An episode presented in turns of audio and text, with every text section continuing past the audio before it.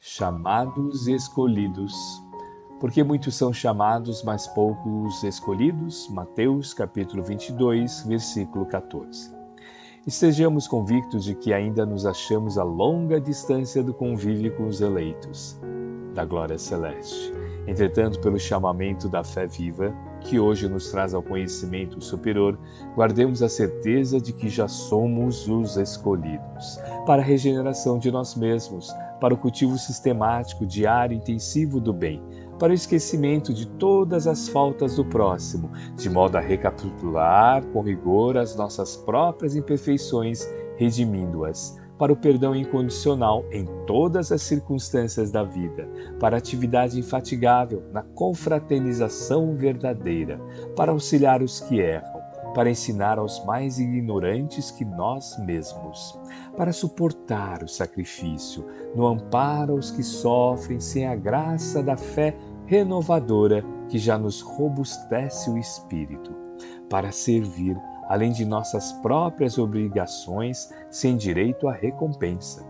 Para compreender os nossos irmãos de jornada evolutiva, sem exigir que nos entendam, para apagar as fogueiras da maledicência e do ódio, da discórdia e da incompreensão, ao preço de nossa renúncia, para estender a caridade, sem ruído, como quem sabe que ajudar aos outros é enriquecer a própria existência, para persistir nas boas obras sem reclamações e sem desfalecimento em todos os ângulos do caminho, para negar a nossa antiga vaidade e tomar sobre os nossos ombros cada dia a cruz abençoada e redentora de nossos deveres, marchando com humildade e alegria ao encontro da vida sublime a indicação honrosa nos felicita.